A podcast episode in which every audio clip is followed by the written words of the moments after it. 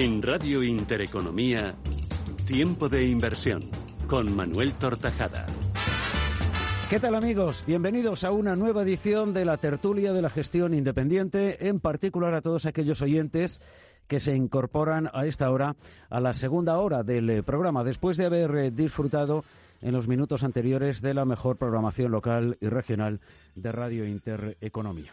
En esta nueva edición de la tertulia de la gestión independiente nos acompañan Javier López eh, Bernardo, que es gestor de fondos de Brightgate Capital, gestiona fondos y distribuye fondos de terceros.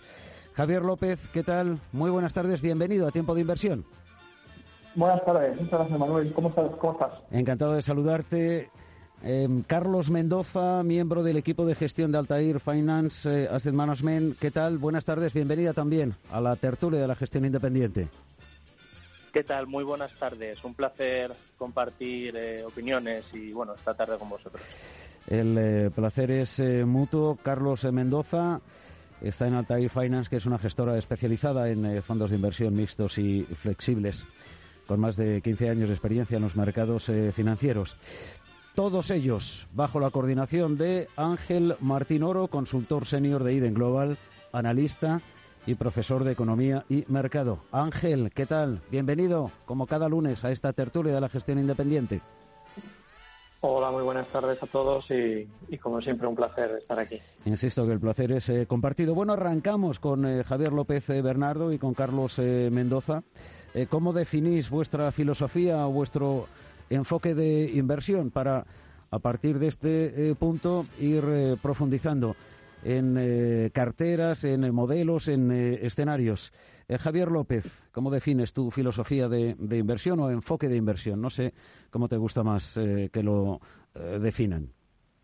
Bueno, en, eh, soy gestor de dos productos. Uno es un, uno es un fondo de renta fija, High Yield, que en España, pues la renta fija High Yield de autor, pues ha tenido bastante menos cabida que la renta variable y el otro es un fondo de renta variable. Es, más bien es un fondo mixto que mezcla las mejores ideas de renta variable con renta fija. La, filosofía de inversión la definiría como una filosofía ultraconcentrada. Es verdad que nuestros fondos son UCITS, eh, o sea que tenemos que tener unos mínimos legales de, diversificación, pues que nuestros oyentes probablemente ya conocerán, pero, pero dentro de esos límites me intento centrar en las compañías lo, lo, máximo posible. ¿no? Es un poco siguiendo la famosa frase de Buffett del círculo de competencia, no, no hacemos muchas cosas, pero lo que queremos hacer lo queremos hacer muy bien. Y cuando encontramos una idea de inversión, pues queremos aprovecharla al máximo. Entonces intentamos eh, pues concentrar todos nuestros esfuerzos en ella. Eh, junto pues con el, tema de la concentración que os estoy comentando, sería una filosofía de muy baja rotación.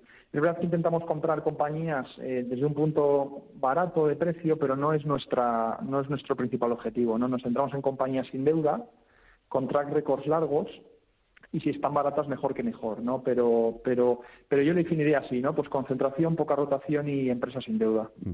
Eh, filosofía ultra concentrada. Sí. ¿Y esto, eh, esto, esto eh, cómo se lo explicas a un inversor que se acerca por primera vez a la industria de los fondos?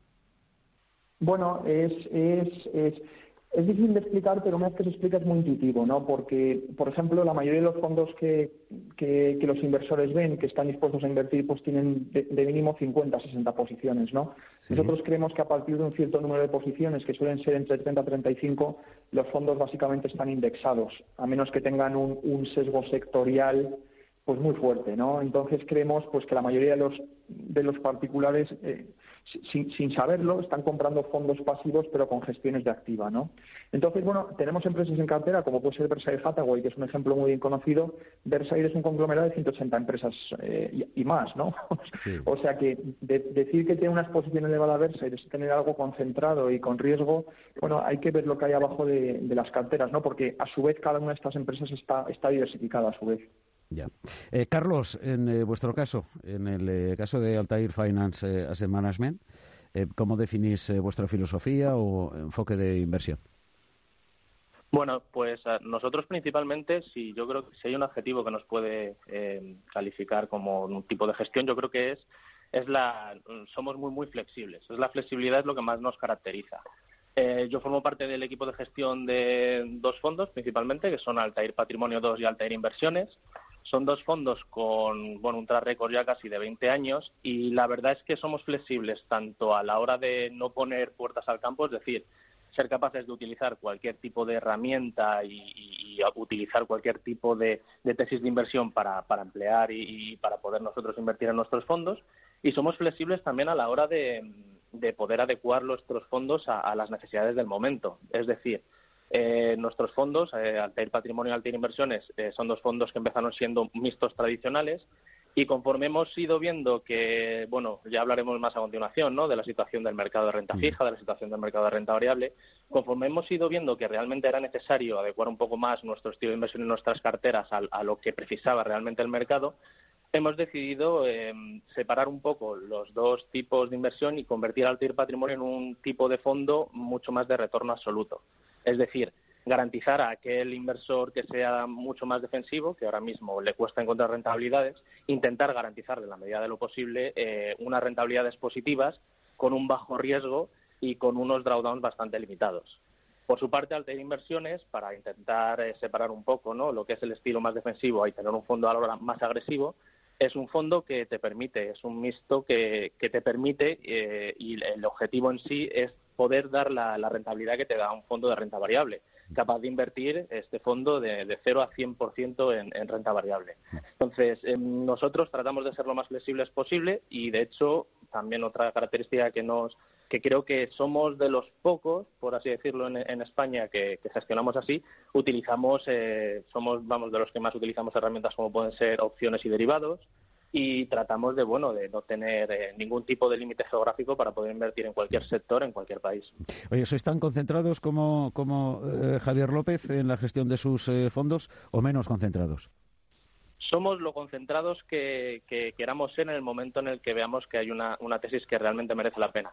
Por lo general no lo somos, ya que al final eh, siempre en todos los momentos hay muchas oportunidades, pero sí es cierto que podemos ser eh, bastante agresivos, si eso es yo creo más o menos a lo que se, a lo que se refiere Javier. Si vemos que una posición concreta, un sector en concreto, como puede ser el de energía, que a lo mejor hablamos más adelante, eh, creemos que merece la pena y está en un momento de, explosión al alza, pues mm, perfectamente podemos invertir la mayor parte del fondo en empresas de ese sector, o ya sea a través de bonos, a través de renta variable o incluso con opciones. Oye, Javier, ¿siempre habéis mantenido esta filosofía ultraconservadora o en algún momento eh, determinado por movimientos de mercado o por circunstancias de mercado habéis eh, cambiado de estrategia?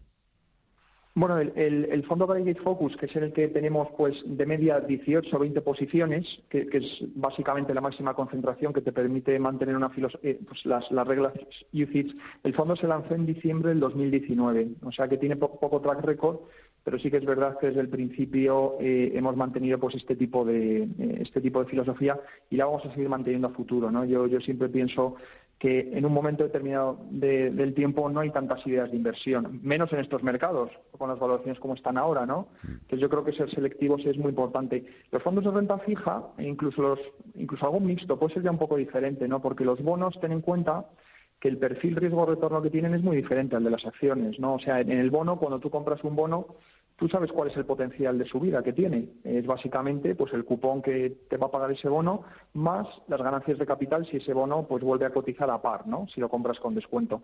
En las acciones, bueno, pues nunca sabes, ¿no? Las empresas te pueden dar una sorpresa pues con, con, tasas de crecimiento mejor de las esperadas. Entonces, eh, en los bonos, tener una diversificación un poco más eh, un poco más abierta, ¿no? un poco más amplia es mejor porque siempre tienes algún bono pues en el que vas a pinchar inevitablemente, ¿no? Y los pinchazos de los bonos malos pues no los compensas con los aciertos de los bonos buenos generalmente, ¿no? A diferencia de las acciones. En las acciones si tienes pues eh, pues has estudiado un, sector y realmente pues la tesis de inversión no ha salido como planeabas, bueno, eh, pues ya tendrás alguna otra que pueda compensar ese error, ¿no? En los bonos nunca es así, ¿no? Con lo cual en los bonos sí que es verdad que una diversificación ligeramente mayor en las acciones es, es muy recomendable. Pues vamos a mirar, eh, en, fin, con perspectiva al eh, mercado y a los eh, escenarios. Ángel Martín Oro. Sí, bueno, ahora vamos a entrar un poco en, materia. vamos a analizar un poco el, entorno macroeconómico y el entorno de mercado que, veis ¿no? en estos momentos en los que, bueno, pues, por un lado tenemos una historia de de posible recuperación cíclica de las, economías que parece bastante eh, bastante interesante, ¿no? Siempre y cuando eh, el proceso de vacunación funcione, funcione, funcione bien. Pero por otro lado, por otro lado también tenemos eh, valoraciones que, que, sobre todo en Estados Unidos, parecen bastante elevadas, ¿no? Entonces, bueno, en esta, en esta tesitura, ¿cómo, ¿cómo, veis vosotros el, el entorno de mercado y cuál es un poco eh, vuestra idea de cómo va a evolucionar la, macro y, los mercados en, términos generales, ¿no? Y si queréis, pues, pues comentar un poco sobre, sobre las valoraciones que, veis actualmente. Venga, arranca en esta ocasión Carlos Mendoza. Bueno, pues eh, a ver, ¿por dónde empiezo? Que esto yo creo que da para, para rato. Em, a ver, yo creo, para resumirlo y para que los oyentes nos puedan entender, yo creo que estamos viviendo algo histórico, totalmente histórico. Eh, no ya por las valoraciones en sí, es cierto que bueno, pues el mercado siempre tiende a, sorprenderse a sí mismo y los ciclos económicos, pues bueno, van y vienen, sino es algo histórico sobre todo por la, intervención y eh, el papel en sí que desempeña ahora mismo tanto en los mercados como en la economía real eh, todos los bancos centrales. Eh, nosotros sí que por filosofía, sí tenemos un tipo de filosofía también un poco más híbrida, sí que nos fijamos en bueno las tendencias macroeconómicas, pero luego a la hora de ver el detalle sí que analizamos los fundamentales de las compañías. Y lo cierto es que tanto para renta variable como para renta fija, en sí el, pues la solvencia y la caja que genera una compañía y el beneficio que tiene es prácticamente lo que debería en sí dictaminar si es una buena compañía, es una oportunidad de compra o no. El problema que vemos ahora mismo es que, bueno, vemos ahora mismo una distorsión muy clara entre lo que son si el valor intrínseco de la compañía, lo que realmente vale en base a sus fundamentales, con la cotización de esa compañía. Y no es porque el mercado esté confundido o porque sea totalmente ineficiente, que bueno, siempre hay momentos de ineficiencia. Realmente es por eso mismo que he dicho antes, que es por la intervención de los bancos centrales. Eh, ahora mismo se está premiando muchísimo más por los bajos tipos de interés que tenemos y la ahora incipiente inflación, pero que antes era casi nula, se está premiando mucho más las expectativas de crecimiento de un flujo de caja futuro a 10 años que la eh, generación de flujo de caja que pueda tener una empresa en el corto plazo a 2, 3, 4 años. Y el por qué es simplemente por eso, por un, descuento que se está aplicando ahora mismo totalmente, por así decirlo, en mínimos históricos, que hacen que aquellas empresas cuyo eh, generación de flujo de caja actual es nula, pero a futuro las expectativas son muy altas, tengan un mayor rendimiento y un mayor peso en, la valoración actual.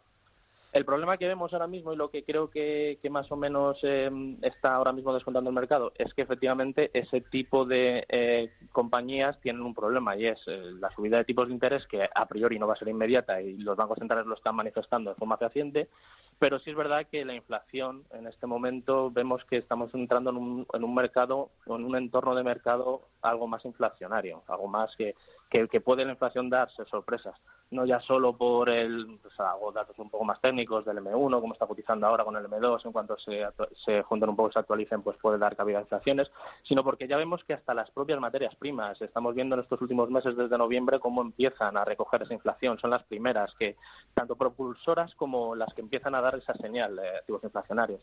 Entonces, por no tampoco enrollarme mucho, sí que es verdad que estamos en un momento histórico que este tipo de valoraciones, eh, sin creer ya en unas tendencias growth, value y demás, realmente el valor de una empresa debería ser el, la expectativa, la generación de flujo de caja que genera esa empresa a un tipo de descuento. Eh, ¿Qué ocurre? Que hay que tener mucho cuidado con ese tipo de descuento. Nosotros vemos que ahora mismo es mucho más, eh, tendencialmente ese tipo de descuento será mayor y las, las, valoraciones se acabarán ajustando, siendo en sí las empresas que nos están gustando ahora las empresas más cíclicas, empresas más de materias primas, empresas de petróleo, empresas que, bueno, que en un entorno inflacionario pueden hacerlo mucho mejor. Javier eh, López Bernardo. Sí, pues eh, opino un poco como Carlos en el tema histórico que estamos viviendo, ¿no? No solo por las valoraciones, que son absolutamente las más altas de toda la historia del capitalismo. Y aquí la gente que diga pues que las valoraciones todavía no han, no han tocado techo, ¿no? Pues o, están mintiendo a nuestros oyentes o no saben hacer los números, ¿no? Porque los, los números sobre el papel son muy claros, ¿no? Las, eh, los niveles de sobrevaloración son elevados y no solo son elevados en la parte tecnológica o de las SPACs o de, o de otras empresas de este tipo absurdas, ¿no? sino es elevado en, en, todas las categorías, básicamente, ¿no? Cuando los miras un poco la valoración por deciles de, pues, del pues ocurre igual, ¿no? Pero también es histórico el momento en el que vivimos porque si la gente está prestando atención de lo, de lo que hemos estado viendo el último año, verá pues que los acontecimientos del último año han, han cambiado totalmente la forma en que deberíamos entender las finanzas, ¿no? Nos enseñan en la escuela, ¿no? Y nos dice todo el mundo, pues que las valoraciones bursátiles deberían ser básicamente el reflejo de unos beneficios futuros descontados por un cash flow, descontados a una tasa pues razonable, ¿no? Por el riesgo asumido.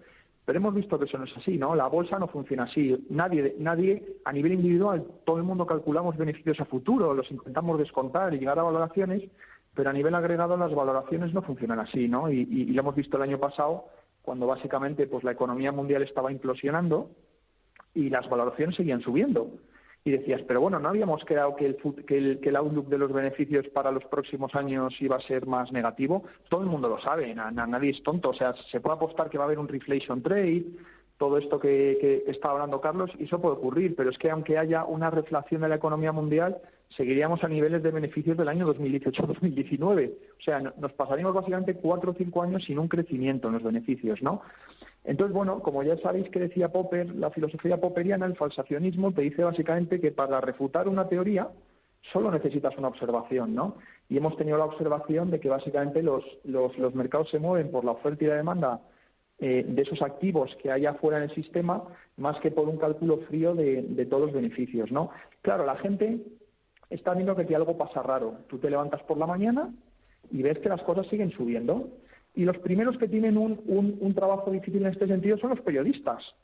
Porque los periodistas dicen, oye, esto ha subido, tenemos que poner un titular, ¿no? Entonces ponen un titular y el titular es X.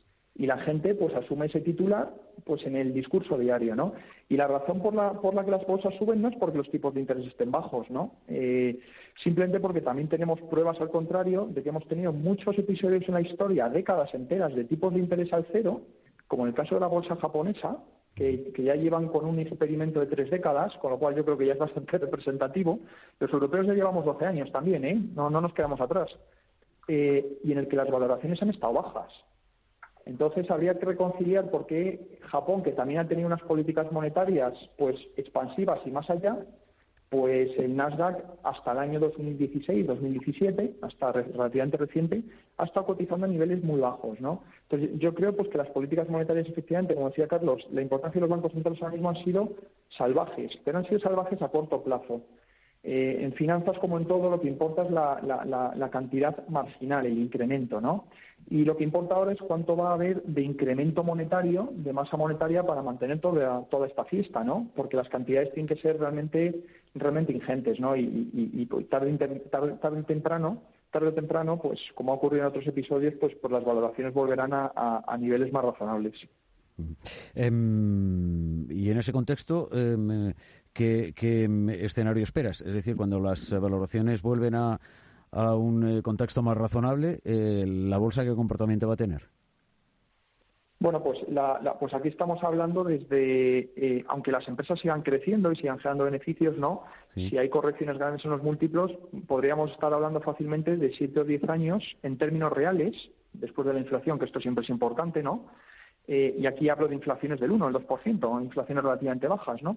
Pero estaríamos hablando de retornos planos para toda una década la gente puede pensar que en qué planeta vivo, porque, porque con lo fácil que se gana dinero hoy en día, que incluso inviertes en Bumble y en cualquier cosa y ganas dinero, que cuando ha ocurrido, bueno, ha habido muchas décadas en la historia, ¿no? En las que los inversores no han ganado un duro. Eh, y eso puede ocurrir perfectamente ahora mismo, no, no, no debería ser algo raro. Puede que ocurra otra cosa, ¿eh?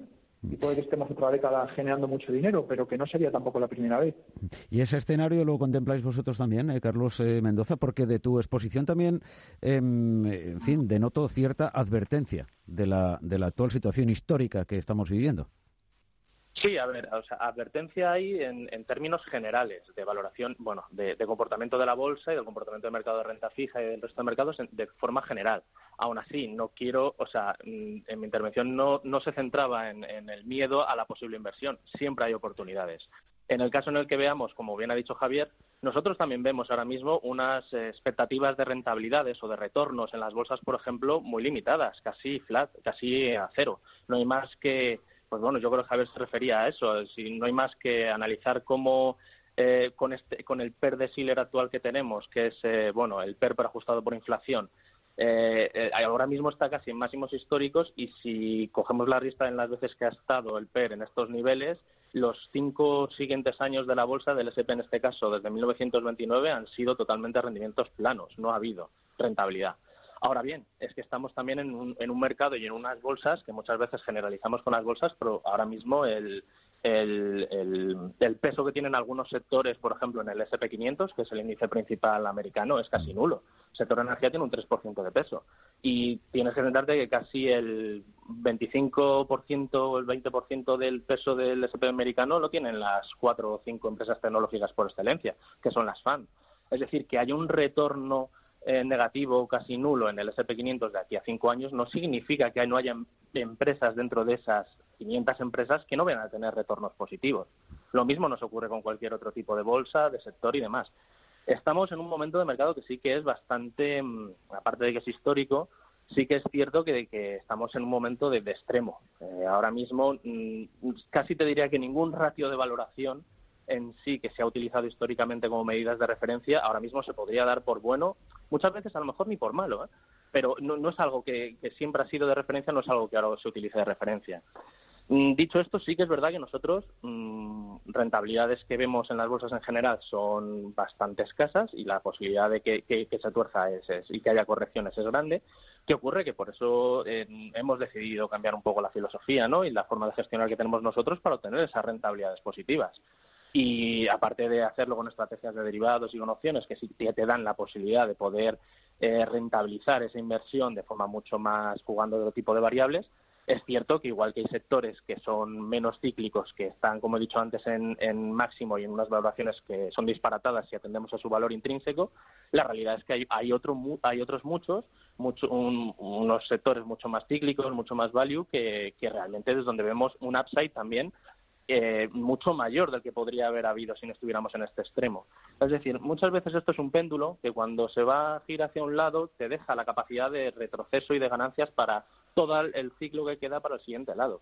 Y en ese, en ese supuesto somos bastante positivos, ¿no? Como siempre dicen, no sé si es un poco de cultura china, pero siempre dicen que cualquier crisis o cualquier situación te genera una oportunidad y es lo que vemos ahora mismo. Bueno, también dicen que cualquier situación, por eh, tremenda que sea, es susceptible de empeorar. O sea que, eh, en fin, podemos tirar de refranero para, para, cualquier cosa. Oye, Ángel, eh, en fin, este es eh, una de las especialidades tuyas. No sé si quieres aportar al debate de, de Javier y de Carlos eh, como profesor de, de Economía y Mercado que eres.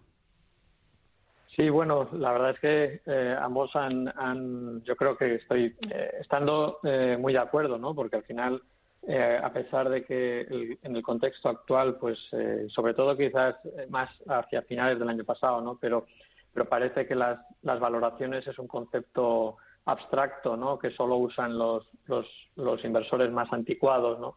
Pero porque eh, llegábamos a, pues eh, hemos visto valoraciones y seguimos viendo pues eh, de, empresas que, que están descontando la perfección a futuro a, a 10 años en modelos de negocio que son eh, pues eh, que acaban de empezar y que y que su futuro todavía es muy muy incierto no entonces eh, parece que la valoración pues ha quedado un poco en segundo lugar no o en tercer lugar en eh, por la parte de los agentes del mercado y, otros aspectos como el crecimiento futuro, las expectativas, las narrativas o los sueños que venden las empresas parece que han pasado a, primer plano, ¿no? Pero al final, eh, bueno, la, la, historia yo creo que nos enseña y aquí, bueno, Javier, pues eh, es, eh, yo creo experto en eso, ¿no? Eh, la historia nos enseña que, que, que, las, que las valoraciones al final importan, ¿no? En, en los resultados a largo plazo. Entonces, en eso, en eso estamos un poco y, y yo creo que eh, la, gran parte de, gestores que, que, están aquí en la tertulia pues eh, muestran un poco su a veces su, su extrañeza ¿no? de cosas que se ven en el mercado y, y luego bueno unido a, los eh, foros que hemos visto a, toda la actividad de, de, minoristas eh, el fenómeno Reddit eh, el uso de, de opciones call a corto plazo que disparan el valor, el, el precio de cotizaciones y, y, y, muchas otras cosas que, que solo que solo hemos visto en este en este momento, ¿no? Porque eh, a finales de los 90 pues eh, habría otra cosa, pero eh, no, no, no era Reddit, pero era, era diferente y quizás ahora con las redes sociales pues es, eh, se puede viralizar mucho más y, y, que esos movimientos sean mucho más rápidos, ¿no? Eh, no sé, no sé qué, qué, piensan un poco sobre, sobre este punto. A ver, Javier. Eh, bueno, lo que, lo que, decía Ángel de las redes, yo creo que es un comentario muy acertado que nunca nadie hace, que, que en el año 99 ya había cosas similares. Obviamente no había redes sociales, ¿no? Pero, pero pero había otros mecanismos de, transmisión de la información. Yo creo que este es el ejemplo de que estamos viviendo pues, el último episodio de la burbuja. Aquí hay, una, aquí hay un experto, entre comillas, de burbujas, que tiene una historia de burbujas impresionante, que es Jeremy Grantham, que es, que es, pues, es el fundador de una gestora que se llama Gemeo, y él escribió un paper que me parece el paper más clave de estos últimos tres años, creo que el paper es del 2018, no me acuerdo el título, ¿no? Pero está en su página de Gmail que básicamente decía pues que en el año 2018 ya las valuaciones estaban caras, pero que faltaba que faltaba un melt up, que es básicamente una explosión hacia arriba, en vez de un melt, down hacia abajo, porque decía, pues una explosión hacia arriba, ¿no? Porque es lo que siempre ocurre en toda burbuja. Y esa explosión hacia arriba además viene acompañada pues, de un sentimiento de excitación, eh, maníaco, de euforia, ¿no? Y es lo que ha ocurrido. O sea, lo que él ha descrito, obviamente no sabía que iba a haber una pandemia y que el Banco Central y lo otro y lo otro, pero estos son partes de la historia, ¿no? Al final el patrón más general siempre se repite y, y Jeremy Grantham, pues en este caso estaba muy, muy, muy acertado. Entonces, que la euforia ahora venga pues por el GameStop, por Reddit, por La Plata, bueno, está bien, ¿no? Eh, pues cuentas la, la historia, te quedas tranquilo, ¿no? pero yo creo que es un poco irrelevante y además yo son, creo, cosas que, que hará al cabo de unos meses, porque no creo que esta, esta euforia pueda durar demasiado, eh, pues se, va a pasar rápidamente, ¿no? Y dentro de tres años, pues seguirá habiendo Reddit, pero no creo que los inversores de Reddit, pues más que nada por la cantidad de la, poca cantidad de flujos que va a haber en la bolsa en general, ¿no? Pues tengan, tengan gran capacidad de mover nada. Es, es mi opinión. Yo creo que es, es, es, es es un fenómeno de corto plazo y que no van a cambiar eh, en mucho las cosas a este respecto. Enseguida entramos en posicionamiento, pero antes, eh, Carlos Mendoza. Bueno, eh, sí, a ver, yo estoy bastante de acuerdo con lo que han dicho tanto Ángel como Javier. Eh, lo cierto es que, a ver, yo creo que lo de Reddit otra vez no deja de ser pues una manifestación, como ha habido siempre, de, en momentos de, de pico, ¿no? de ciclo económico y de este tipo de valoraciones, siempre se produce una, una, manifestación del flujo de dinero que, bueno, en este caso lo han hecho a través de los, los Reddit y que se han organizado un poco mejor, puesto que ahora mismo los medios de comunicación y las redes sociales te lo permiten, pero es una manifestación de eso, de, de, comprar eh, siguiendo en la última fase, ¿no? en la última etapa de la burbuja, comprar simplemente siguiendo el flujo y siguiendo el rebaño. Eh, muchas veces se dice eso, ¿no? que, suelen ser los momentos finales en los que más se, se, expande en sí eh, esa, esa supuesta eh, distorsión ¿no? entre precio y valor. Eh, lo vimos también en, pues, la burbuja.com del año 2000-2002, pasó tres cuartos de lo mismo. El Nasdaq y las empresas tecnológicas ya estaban infladas pero aun cuando ya se sabía que estaban infladas, el último año antes de justo explotar la burbuja subieron un 100% adicional. Es decir, subieron más en los últimos meses prácticamente que los dos, tres años en los que estábamos ya en el, en el pico del ciclo. Eh, no dejan de ser, yo creo, eso, eh, manifestaciones de que realmente estamos en un, en un mercado que ahora mismo no es sano del todo y que bueno gracias a las redes sociales es más eh, la eficacia con la que pueden operar esta, esta gente es mejor pero bueno ya de ahí a lo que después se ha hablado no de luchas de ricos contra pobres y demás, pues bueno, yo creo que no tiene nada que ver. Eso ya es otro Literatura y narrativa. Bueno, Ángel, Ángel, eh, eh, adelante. Vamos con la siguiente parte de, de, la tertulia. ¿Está, ¿Estás ahí, Ángel, o...? ¿Sí? ¿Ángel? No, pues... Eh, sí, ah, sí, perdón. Ah, sí, perdón. Nada, nada. Digo que vamos a la, a, la, siguiente cuestión de la, de la tertulia. Sí, también en, línea con, lo que comentaba Carlos, eh, también este yo creo que es un, momento, ¿no? Un momento de mercado en el que eh, parece interesante el buscar ideas de inversión que, sean eh, muy diferentes a lo que a lo que predomina en los índices, ¿no? Porque ambos han comentado ah, sobre las valoraciones agregadas mm. y las pobres expectativas de rentabilidad a futuro, ¿no? Entonces yo creo que puede ser un buen momento para para, para plantearse inversiones de, tipo lo que muchas veces llamamos eh, de, nicho, ¿no? Es decir, sectores que, quizás mira muy poca gente, mira muy pocos inversores o, son odiados o, se perciben como con, muchísimo riesgo o existen unas dinámicas de oferta y demanda muy, muy atractivas a largo plazo, ¿no? Entonces, yo creo que, que, este es un momento muy interesante, ¿no? Y en ese sentido quería preguntar, eh, eh, empezamos eh, por, Javier, ¿no? porque en, en, el fondo de, en los fondos de Brightgate, sobre todo en el de renta variable, tenéis una, una posición importante en fabricantes de memorias de RAM y, Flash, ¿no? Entonces, bueno, yo creo que es un, es un sector interesante, ¿no? Y que, y que me gustaría que, que nos contaras un poco pues la, tesis de inversión, por, qué una, una, una posición tan, tan fuerte y un poco pues eh, qué es lo que veis en este sector. ¿no? Adelante, Javier, tomamos nota. Bueno, en el, en el Focus, como, como comentaba Ángel, tenemos una exposición, es el 25% de la cartera, es una cuarta parte del fondo y lo tenemos asignado a tres empresas eh, y se dedican a, todas a lo mismo, a la fabricación de memoria eh, y son tres empresas porque no hay nada, no, hay ninguna empresa más en el mundo. Es así de curioso. O sea, la gente ahora que nos está escuchando, bueno, pues que vaya a sus ordenadores, a sus teléfonos móviles y, en el 95% de los casos la memoria RAM eh, que comentaba Ángel y, los discos duros, la memoria flash, ¿no? Eh, las de estado sólido en concreto, pues están fabricadas pues, por tres empresas, que son Samsung, que es una, es una vieja conocida para, para todo el mundo, otra empresa coreana que se llama Hynix y la tercera que se llama Micron Technologies, que es una empresa americana y también en el mundo anglosajón es, relativamente conocida, ¿no?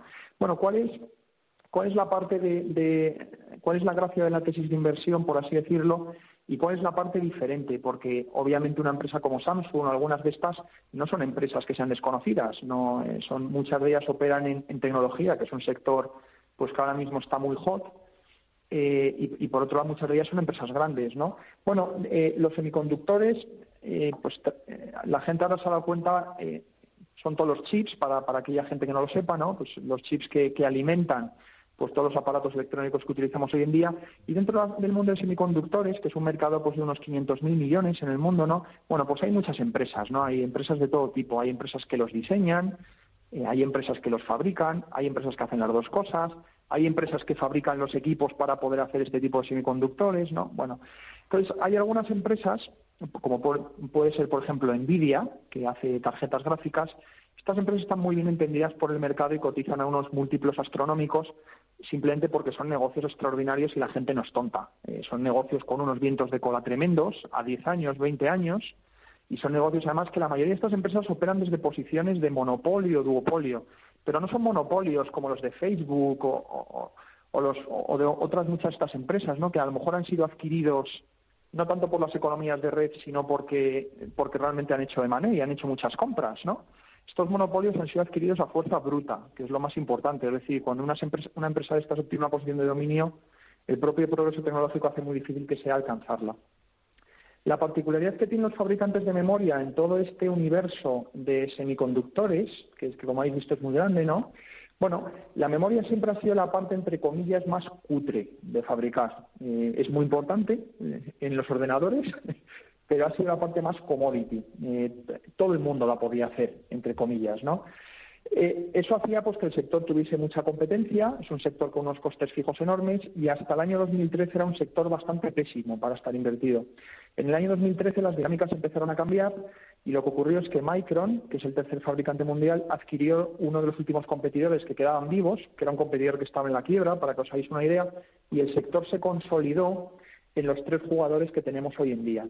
Y desde el año 2013, si cogéis una foto, pues por ejemplo, del año 2006 al 2013 y del 2013 al 2020, pues veis que el sector ha sido totalmente diferente porque la consolidación ha hecho que estos tres participantes pues se comporten de una manera más racional, ¿no? Entonces, por un lado tenemos una eh, em, una foto desde el lado de la oferta que es un sector con, unas barreras de entrada absolutamente colosales. Eh, yo nunca he visto en ningún otro sector que las barreras de entrada sean tan colosales. Las fábricas para fabricar memoria, para que os hagáis una idea, pues cuestan, empiezan a costar 3.000, 4.000 millones. Son fábricas enormes que, ocupan varios estadios de fútbol. Y además, el proceso de fabricación de chips y de la memoria también es como hacer una receta mágica. ¿De acuerdo? Y es una receta que más o menos le hacen unos 400, 500 pasos y que si te equivocas en alguno de esos pasos, pues la calidad que de lo que fabricas no es buena, con lo cual no puedes. Ah, entonces te tienes que saber la receta y además tener el dinero para tener todas esas maquinitas, ¿no? Entonces, bueno, es, un sector, como os decía, en la foto desde el lado de la oferta está clara y desde el lado de la demanda, bueno, aquí nuestros oyentes, pues esto es bastante obvio, ¿no? Aquí, aquí sí que no estamos aportando nada, ¿no? Nuevo, aquí, pues bueno, pues eh, si se han comprado un, teléfono móvil este año y verán que tienen 5G, pues probablemente la cantidad de memoria RAM se ha duplicado, ¿de acuerdo? Eh, todos los nuevos servidores que se están poniendo por todo el mundo para el cloud computing aumenta un montón. Toda la, inteligencia artificial es súper intensiva en memoria RAM, es, es, una cosa salvaje. Y luego ya si la gente cree un poco más el tema de los coches autónomos, que la, tesis de inversión de estas empresas no hace falta que funcione con coches autónomos, ¿de acuerdo? Pero bueno, es a largo plazo, si alguien tiene eso, pues es un más a más, ¿no? Bueno, pues eh, las cantidades de memoria para un coche autónomo, si de memoria, de media en un eh, computador actual necesitas 5, 6, 7, 8 gigas de memoria RAM, en un coche autónomo la gente está calculando que serían 60, ¿no? O sea que las tasas de crecimiento que estamos viendo aquí son, son absolutamente descomunales. Em, Ángel, Sí, eh, bueno, yo creo que está un poco un poco relacionado, ¿no? Porque al final eh, este este consumo de este consumo de, más datos también requiere más uh, más energía, ¿no? Y, y, del sector energía nos, nos, eh, quería hablar Carlos eh, para exponer un poco su, su, tesis de inversión que, bueno y, y, contarnos un poco pues hasta qué punto, cuál es el nivel de exposición del fondo, qué porcentaje tenéis en el fondo y, y, si quieres, pues eh, alguna empresa que tengáis exposición a, a, ella en, este sector de la energía. Tomamos nota también, Carlos. Sí, claro, muchas gracias. Bueno, lo primero, en, eh, tenemos exposición en el sector energía, ¿no?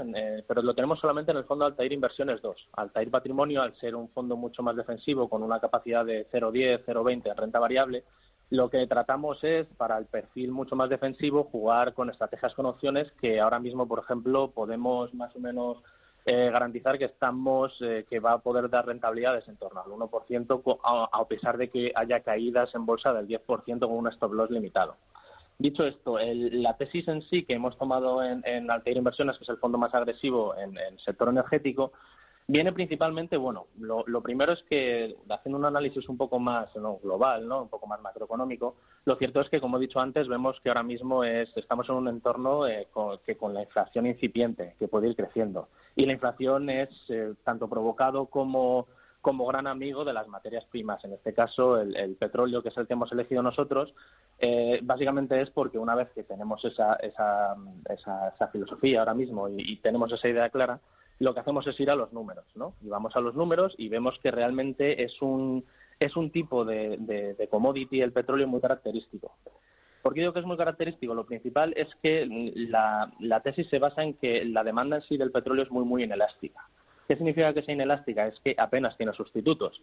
Y esto lo que provoca es que pequeñas variaciones en la oferta hace que se produzcan grandes variaciones en el precio de la commodity, en este caso del petróleo. Eh, además, hay algo que yo creo que la mayoría de las veces que hablo con la gente es algo que no está interiorizado y la gente no desconoce. No entiendo por qué, porque es algo que, deberíamos conocer. Y es que, a pesar de que se piense que el petróleo se va a acabar, que estamos ahora mismo en la fase final y demás, lo cierto es que mm, la Agencia Internacional de la Energía lo que realmente ha puesto como fecha de fin del petróleo es a partir de 2030. Es decir, que todavía tendríamos unos 10 años para empezar a ver el final del ciclo. Y aún así, hay que decir que todos los años, salvo el año pasado, por la circunstancia del COVID, eh, la demanda de crudo ha ido creciendo, a pesar del auge también de las nuevas energías renovables. Esto es algo que la gente normalmente desconoce. Siempre ha crecido. Cada año se demanda y se consume más petróleo crudo, ya sea después para eh, ser tratado en las refinerías y crear destilados, gasolina y demás, como para cualquier otro tipo de jet fuels o, cualquier otro tipo de combustible para otros aparatos. Eso es lo principal, de, bueno, las principales características que tiene, que tiene el petróleo en cuestión. Eh, ¿Cuál es la tesis de la oferta? Bueno, la tesis de la oferta se ha acelerado, como todos sabemos, por, el, por la crisis energética que hubo el año pasado con el confinamiento que fue a nivel mundial que provocó que la demanda cayera eh, en exceso. Eh, si ha habido algo que no ha, que ha evitado este último ciclo económico desde el año 2009-2010 que el petróleo fuera, el precio del petróleo siguiera subiendo a pesar de que seguía aumentando la demanda año tras año, como hemos dicho, fue la irrupción del shale americano. Shale americano es un tipo de, bueno, por no enrollarme mucho, es un tipo de, petróleo que, bueno, se extrae, tiene otro tipo de, de, bueno, de, componentes y, de liquidez, pero bueno, lo, principal es que el shale americano empezó a, fue un descubrimiento y empezó a extraerse y empezó a, todo ese crecimiento de la demanda empezó como a apaciguarlo ese exceso de oferta por parte del shale americano, lo que hizo que los precios nunca llegaran a estallar. ¿Qué ha pasado con el COVID? Que si antes, eh, desde 2009 hasta 2020, eh, el shale americano no era rentable, las empresas perdían flujo de caja libre, todas las empresas extractoras de shale americano ah, por descontado. Eh, esta irrupción del COVID ha hecho que el shale americano, las grandes empresas de shale americano prácticamente no pudieran seguir produciendo ni extrayendo ese, ese, tipo de bituminoso, provocando que haya habido un, déficit excesivo de financiación y de, gasto en CAPES para poder seguir extrayendo y seguir manteniendo esos niveles de oferta. Entonces, ¿qué nos encontramos? Nos encontramos con un año 2020 en el que al final, eh, a pesar de que el duro confinamiento, ha, habido un déficit apenas de un, cerca de un millón de barril al día a nivel mundial, cuando se esperaba mucho más, y nos encontramos con que ahora mismo, eh, como hemos dicho antes, debido a, la eh, a que es tan inelástica la demanda de crudo, nos encontramos con que igual que la oferta se ha regulado a la baja, Ahora eh, ya ha tardado bastante, provocando que los precios se fueran, incluso algún contrato de futuro negativo el año pasado. Ahora mismo esta recuperación de la demanda, que ya estamos a las puertas, estamos ya prácticamente consumiendo unos 97 millones de barriles al día, cuando antes del COVID el, máximo estaba más o menos en torno a 100, es decir, estamos prácticamente al lado. Eh, esto es lo que, lo que provoca realmente es que ahora mismo esta, esta falta de velocidad a la hora de ajustarse la oferta cualquier mínimo incremento, decremento de déficit de, millones de barriles al día eh, puede hacer que los precios, bueno, en este caso vemos que puede ser un, puede, igual que crea una crisis energética por el lado negativo en el año 2020, estos dos, tres próximos años puede crearla por el lado positivo. Entonces, una vez que tenemos ya en sí visto los números, es un poco más complicado, pero bueno, por no enrollarme, visto un poco los números en sí de, de lo que se va a comportar la materia prima, lo siguiente es seleccionar empresas y vemos que hay, no todas, pero hay muchísimas empresas como pueden ser eh, International Petroleum Corp, IPCO, que tenemos en cartera, que mm, a la hora de analizarlo ves que tienen poca deuda, que tienen un free cash flow yield casi del 20%, cuando ahora mismo las empresas que em, están punteras en cotización tienen unos free cash flow yield del 2%, que tienen los contratos fijados, que se espera un incremento de la demanda, que ves que el petróleo por encima de 50-55 va a generar ese free cash flow yield sí o sí. No te quiero contar si encima el petróleo se va a 75, 80 o si algunos eh, optimistas ven el petróleo más allá de 150, 200. O sea, ya lo que ves es una tendencia de un valor cíclico apoyado por la inflación y además unos fundamentales muy buenos por parte de determinadas compañías. Entonces, desde ese lado nosotros eh, sí que estamos tomando posiciones. Es posible que exista correcciones porque luego al final sí está correlacionado con el comportamiento de las bolsas y al final eh, empieza a ser todo flujo, pero esas correcciones desde nuestro punto de vista lo que haremos será eh, aprovecharlas para incluso incrementar más la posición. Creemos que ahora mismo son los ese tipo de sectores más cíclicos y los que han estado más castigados y los que ahora con esta recuperación, con este viento de cola pueden hacerlo mejor y así lo vemos, vamos, así estamos nosotros posicionados. Vosotros, eh, eh, Javier López, eh, ¿cómo miráis al, sector energía? Sí, nosotros hemos tenido siempre una exposición tradicionalmente muy alta en la parte de bonos, sencillamente porque, porque bueno, la mayoría de los emisores en el mercado de, de, bonos son, son de energía o de salud o de comunicaciones, ¿no? Y estos dos últimos sectores solían cotizar caros daban poca rentabilidad los bonos y hemos tenido y el sector de energía lo conocemos bien no eh, desde los creemos que sí hay, hay una oportunidad eh, atractiva. Eh, el único problema que vemos al sector es que a largo plazo estas empresas la mayoría no, no, no son buenas empresas para tener en cartera no al final tienes que acabar rotando las cosas demasiado. Ya hemos dicho que a nosotros nos gusta siempre mantener las cosas mucho tiempo es, es una filosofía muy de muy baja rotación no y y bueno, efectivamente, pues hay unos grandes problemas en la oferta, ¿no? Porque fuera del shale americano, que es, es ha sido el único motor de crecimiento casi, ¿no? Pues, eh, la, eh, Guayana también ha sido un poco y, Brasil, pero el resto de, países pues apenas han invertido en petróleo, ¿no? Y entonces sí, que probablemente si, si la demanda vuelve a 100, 101 millón, un millón de barriles, que yo creo que le queda tiempo, ¿eh? Porque los vuelos no tienen pinta de que vayan a retomar eh, pues durante un periodo de tiempo, ¿no? Pero bueno, sí que, sí que somos optimistas. Nosotros en el, en el fondo concentrado tenemos solo una posición, eh, es una posición bastante elevada, pero es, una, es solo una empresa que es Lukoil, que es la segunda mayor productora rusa. Y, y bueno, un poco la filosofía de por qué Lukoil y no otra, bueno, es a pesar de que hay muchas empresas en el mundo productoras de petróleo, realmente hay muy pocas buenas empresas. Eh, la mayoría de lo que hay en los índices es basura, ¿no? Entonces, ¿por qué? Porque los mejores activos los tienes en, Oriente Medio, ¿no? Pero ya sabemos que en Oriente Medio pues, la única empresa que cotiza es Aranco y Aranco, bueno, pues tiene los problemas propios pues de gobierno corporativo y esas cosas, ¿no? Y luego tienes empresas, las empresas europeas, bueno, son empresas que, no están mal, pero tienen mucho peso en renovables últimamente y después tienen una, un historial de adquisiciones pues francamente desastroso. aquí estamos Aquí tenemos compañías como Repsol, Shell, BP, ¿no? que creemos que cotizan ópticamente a ratios atractivos, pero realmente no los consideramos plays al petróleo puros. Tienen muchas cosas en el negocio que a lo mejor incluso con precios del petróleo alto se podrían ver afectadas. O sea que y luego te quedan pues las americanas y las canadienses, ¿no? Eh, las canadienses pues son gente disciplinada, aquí pues tenemos empresas como IPCO, Sancor, Imperial Oil, ¿no? Con balances buenos pero con activos que tampoco son de los mejores, ¿no? Pues porque las, las bituminosas canadienses pues siempre, siempre han tenido fama de tener costes altos, ¿no? Y luego tienes finalmente las americanas, que serían Exxon y Chevron, eh, que sí que tienen buenos activos, pero, pero tienen, tienen, tienen relativamente bastante deuda, ¿no? Y luego, además, lo que tienen son unos problemas de asignación de capital absolutamente salvajes, ¿no? Exxon, tanto Exxon como Chevron han estado metiendo dinero en el shale americano una década fueron, fueron de, los, de los más tardes en llegar, ¿eh? además. Y, y, por una razón o por otra, o porque no han sido capaces de encontrar los mejores terrenos, o porque realmente el shale es un negocio pésimo, pues es que no, no, no consiguen generar dinero, ¿no? Y eso les ha afectado a nivel de toda la estructura. Eh, Exxon, la gente verá todos los problemas que tiene, una gran parte ha sido por, por sus decisiones de asignación de capital, ¿no? Entonces, bueno, Lukoil considerábamos que, bueno, aunque está en Rusia, que obviamente pues la gente considera que hay un riesgo geopolítico eh, lo que quiera que signifique eso, porque de momento nunca ha ocurrido nada en, en, en, 25 años de historia de Lukoil, ¿no? Bueno, Lukoil tiene unos activos convencionales, no tiene nada que ver con el shale, eh, paga bien al accionista, era una empresa sin deuda, eh, cumplía varios requisitos de los que teníamos, ¿no? Porque como ya te digo, no, no, no es fácil encontrar pues buenas empresas, ¿no?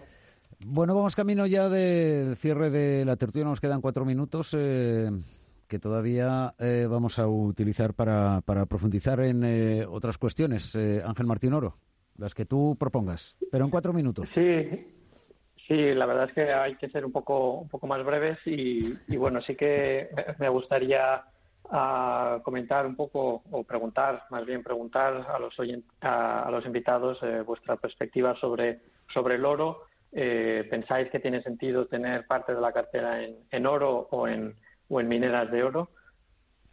Em, arranca Carlos, inmediatamente Javier. Sí os pido brevedad en esta respuesta porque nos queda muy poquito tiempo.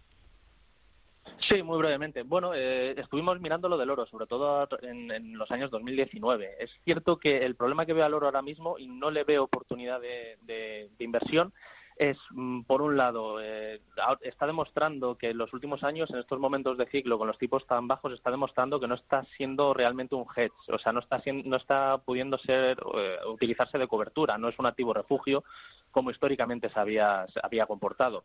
Eh, aparte de las peculiaridades que tiene, es que vemos que realmente si analizas cuál es el comportamiento del oro con respecto a los tipos reales, es decir, los tipos sin inflación, no los, no los nominales, sino los tipos reales en Estados Unidos, tiene una correlación. Me acuerdo que hice el otro día el ejercicio y tenía un R cuadrado prácticamente de 0,93 y una correlación casi perfecta del 100%, un poquito menos. Entonces, vemos que sí que es cierto que, que ha habido momentos de otros ciclos, otro tipo de ciclos económicos en los que sí que ha podido utilizarse de cobertura de activo refugio, pero ahora mismo no lo vemos como para tener ni una pequeña cantidad ni nada, porque no es algo, o sea, es un activo ahora mismo que lo vemos con más pro riesgo, un activo más pro riesgo que algo que te pueda ejercer de cobertura en estos niveles. ¿Y en vuestro caso, Javier López? No, yo, manejamos algunos eh, modelos de valoración del oro internamente. No, no, no, no vemos que, haya una gran oportunidad al alfa. Eh, creemos que está correctamente valorado, incluso un poco caro, en nuestra opinión, pero bueno, tampoco lo seguimos mucho.